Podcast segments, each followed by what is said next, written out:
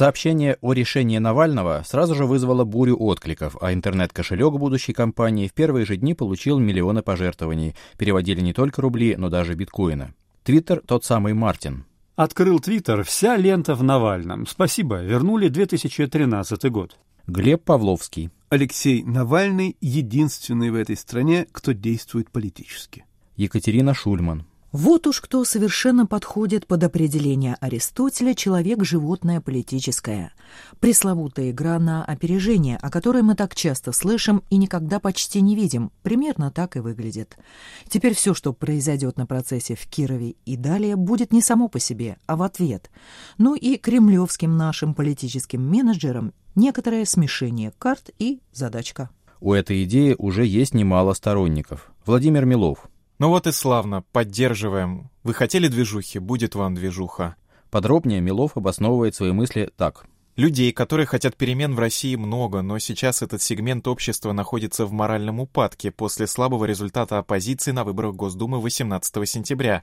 Продолжение этого упадка несет в себе риск полного разложения на много лет вперед. Это крайне опасно, особенно с учетом того, что Путин хочет продлить свой мандат максимально комфортным образом, чтобы потом годами хвастаться своим превосходством. Нужно активизировать людей, дать им надежду, создать новый позитивный момент для оппозиции — Выборы для этого — отличный шанс. Нужно максимально осложнить Путину жизнь. Нельзя делать ему подарков и пассивно позволить продлить свой мандат еще на несколько лет. Подобные тезисы близки многим. Митя Олешковский. Несмотря на миллион личных разногласий, я уверен, что участие Навального в выборах – правильный и нужный шаг. Алексей Табалов.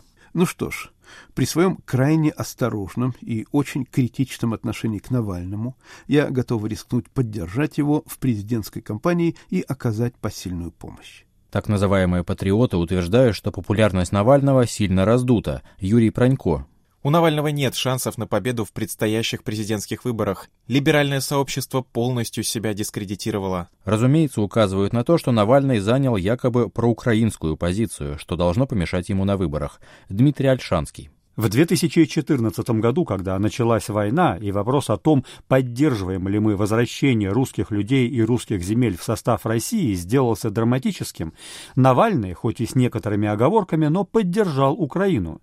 Больше того, уже много лет он не говорит ни одного слова о том, что у России есть хоть какие-то национальные интересы во внешнем мире и хоть какие-то справедливые национальные претензии к соседям. Такой проблемы нет. Сейчас он, наверное, начнет изображать из себя Трампа, но представьте себе настоящего русского Трампа и подумайте, что он сказал бы про Украину. Другие, впрочем, наоборот, указывают на позицию Навального по Крыму. Он призывает провести на полуострове новый референдум, а не вернуть его Украине. Кирилл Мартынов. Да, конечно, за украинцев очень обидно. Они оказались правы, и российская демократическая оппозиция идет на выборы с лозунгом «Крым наш». Иным не нравится экономическая программа Навального, ее считают слишком популистской. Андрей Мовчан. Программа Алексея Навального выбрала в себя все лучшее, что есть в программах кандидатов в президенты России в последние 25 лет, при этом оставшись типичной программой кандидатов в президенты России из нашего настоящего и недавнего прошлого. В самом деле, разве послание Путина Федеральному собранию, да за какой хотите год, не содержит все те же тезисы с точностью до цифр?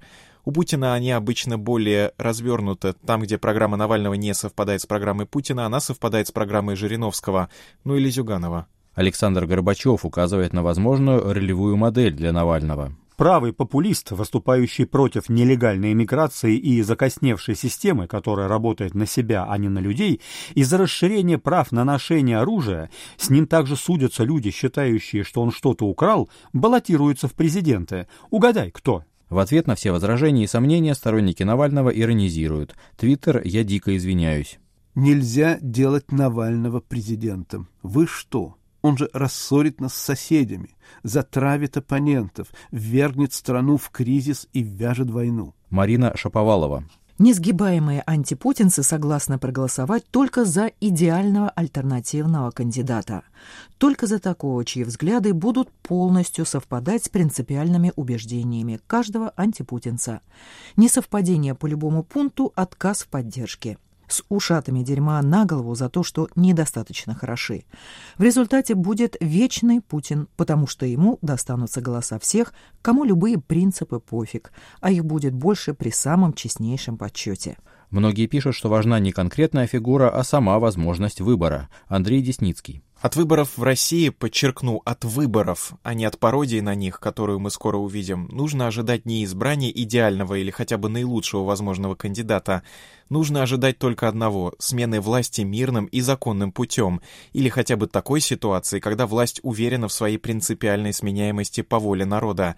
Такого прецедента в истории России еще не было, его стоит создать. Но если российские выборы не выборы, а только пародия, не обесценивает ли это не только споры о программе, но и самого движения? Остап Кармоди. Все так увлеченно обсуждают Навального, как будто в России есть выборы. Аркадий Бабченко. Безусловно, Алексей Навальный решает свои проблемы, потому что посадить кандидата в президенты сложнее, чем просто блогера. Хорошо это? Конечно, хорошо. Лично я желаю Алексею лишь поддержки и свободы. Но Задайте себе один простой вопрос. Готовы ли вы будете через полтора года выйти на улицы, если ваш голос опять украдут? Только в этот раз все будет уже по-настоящему, по-взрослому, с проломанными головами, Росгвардией, снайперами, стрельбой и российскими небесными сотнями. Пойдете ли вы драться за свой голос? Я вот не пойду. Довольно распространено мнение о том, что Кремль сам тащит Навального на выборы, чтобы легитимизировать их. Эрик Лобах. С выдвижением в президенты Навального все понятно. Голосуешь за Навального, легитимизируешь избрание Путина. Алексей Шабуров. Понятие выборы подразумевает, что любой участвующий в них кандидат может проиграть при определенном стечении обстоятельств. Подумайте сами, будет ли то, что намечено на март 2018 года в России, выборами президента, или это будет нечто другое?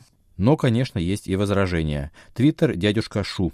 Критиковать Навального, решившего идти на выборы, может лишь тот, у кого у самого пальцы сжимают винтовку.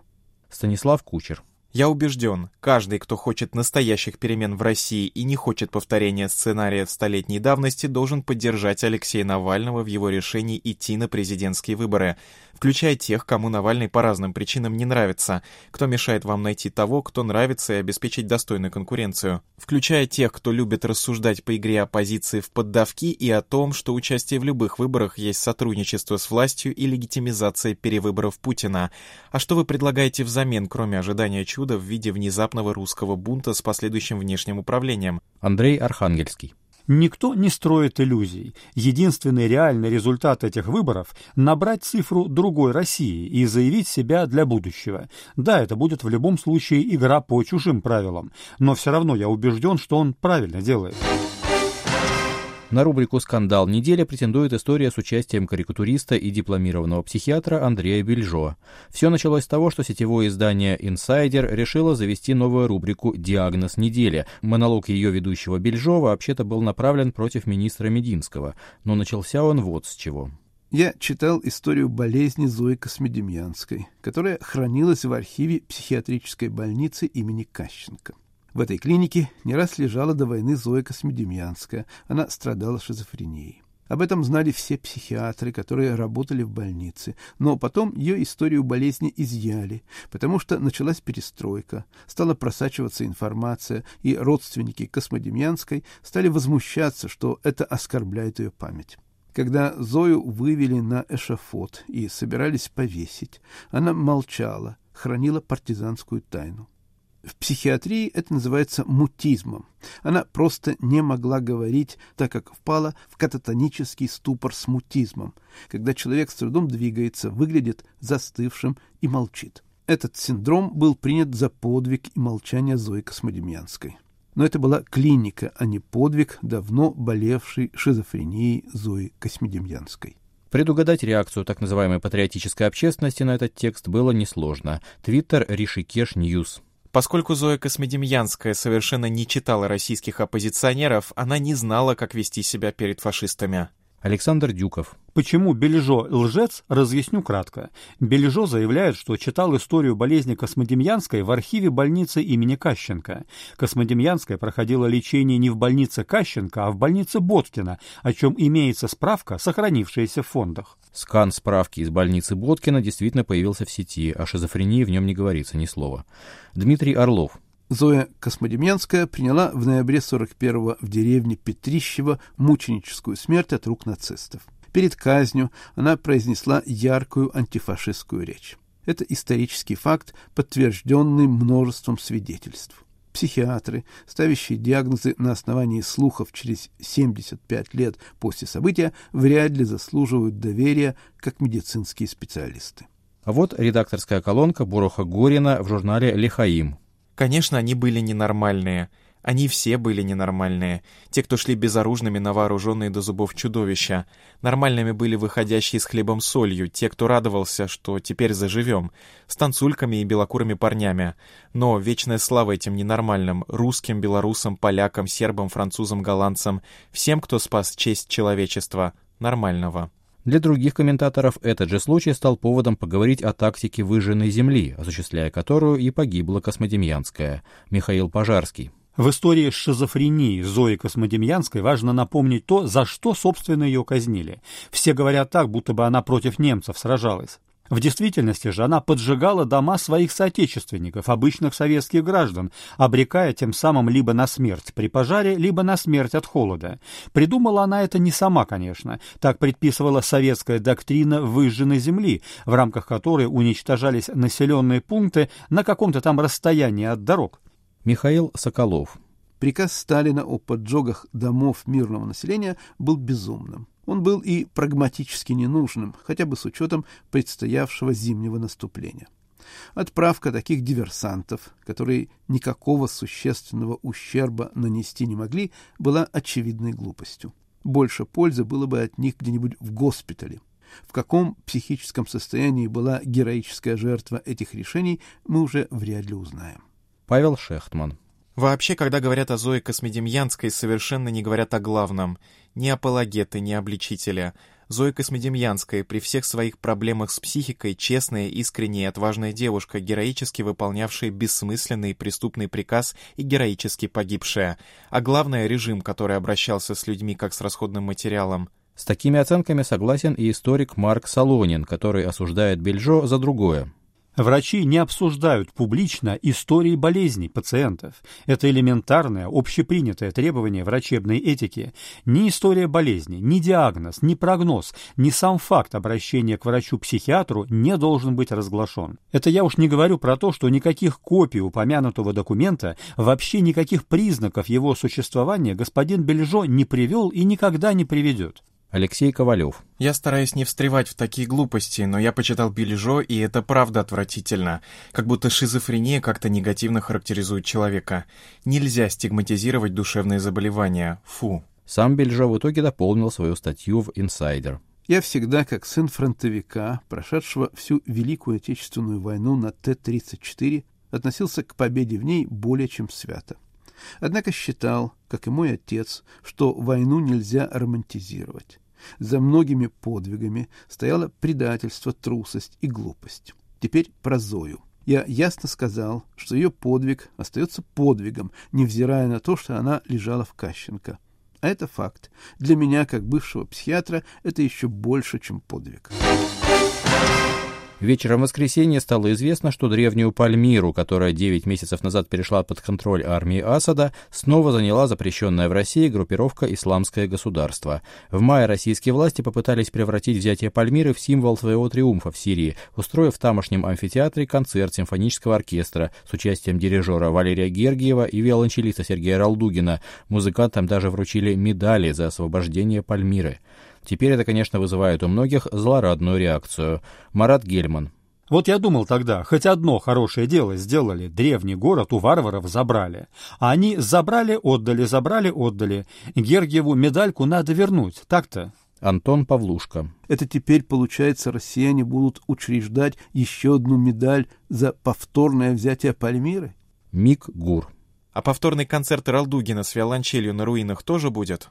В пропагандистских СМИ неудачи российских и правительственных сирийских войск долго замалчивались, что тоже стало поводом для шуток. Твиттер, пятая колонка. Генерал Коношенков. Пальмиру захватили террористы, чудом выжившие в 82 679 штабах ИГИЛ, уничтоженных российскими ВКС за 2016 год. Провал путинской пиар-компании стал поводом для того, чтобы прогнозировать будущее падение рейтинга президента. Остап Кармоди. Пальмира не наша. Акела промахнулся на охоте. Возможно, эта война, в которую Путин так неосторожно влез, и станет началом конца его власти. Леонид Волков. Серьезно, а что Путин с этим делать будет? Они сами сделали Пальмиру символом всего, символом стойкости и успехов. И теперь сдать Пальмиру — это как сдать Сталинград или Ленинград в 1944-м. И вот надо же, сдали. Серьезно, вообще не понимаю, что они с этим будут делать. Это, безусловно, крупнейшее внешнеполитическое поражение Путина. Хорошая новость в том, что для России это, конечно, огромная победа. С этой точки зрения спорят те, кто воспринимает ее как выражение поддержки ИГ. Кирилл Шулика. Тут люди удивляются тому, что некоторые радуются успехам откровенных врагов цивилизации в Пальмире. А я не удивляюсь, я настолько старый, что помню, как предшественники этих людей радовались успехам Шамиля Басаева. Именуют себя эти люди гражданскими активистами, а иногда и политической оппозицией. Многие полагают, что теперь боевики не оставят от Пальмиры камня на камне и считают, что радоваться поражению Путина в таком печальном контексте не стоило бы. Александр Каляндр. Все-таки злорадно удовлетворенные приветствия захвату ИГИЛом Пальмиры – признак упыря. Можно сколько угодно говорить, что надо было договариваться о совместных действиях против ИГИЛа, кивать на то, что вместо ИГИЛа мочили более умеренных в костерить дипломатов и сирийских клиентов. Но как можно радоваться возвращению абсолютного зла, который принесет разрушение городу, уничтожение памятников и многие смерти? Впрочем, есть и такие соображения. Газим, Казани. Если сравнивать Асада и ИГИЛ, то вот тут как раз такое дело. ИГИЛ разрушил больше античных построек, но Асад убил больше людей. ИГИЛ снял больше кровавых видеосюжетов, но Асад убил больше людей. ИГИЛ убил больше европейцев, но Асад убил намного порядков больше сирийцев. Так что с точки зрения европейца ненавидеть ИГИЛ больше Асада имеет много вполне себе рациональных оснований. Но надо отдавать себе отчет, что эти рациональные основания строятся не на глобальном гуманизме, а на банальной «своя рубашка ближе к телу». Комментаторы призывают не забывать и о том, что Россия не обязана была ввязываться в сирийскую войну. Роман Доброхотов. Вижу теперь много постов на тему «Как не относись к Путину и Асаду, но те, кто злорадствует по поводу захвата Пальмиры и ГИЛ, плохие люди». Да никто не злорадствует, чуваки. Этот нынешний сарказм – это не злорадство, а просто здоровое чувство злости, которое ощущает нормальный человек, когда видит, что Михаил Иванович направил все деньги и силы, не свои причем, а государственные, чтобы спасти диктатора Асада в Алеппо, бомбя там жилые кварталы запрещенными зажигательными бомбами, бомбами, а вместо того, чтобы защитить Пальмиру, устроил там издевательскую показуху с держателем своих панамских офшоров. Андрей Десницкий. Пальмиру сдали.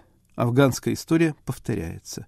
Местные не справляются. Мне очень жаль Пальмиры, но еще жальче наших ребят, которые гибнут на чужой войне.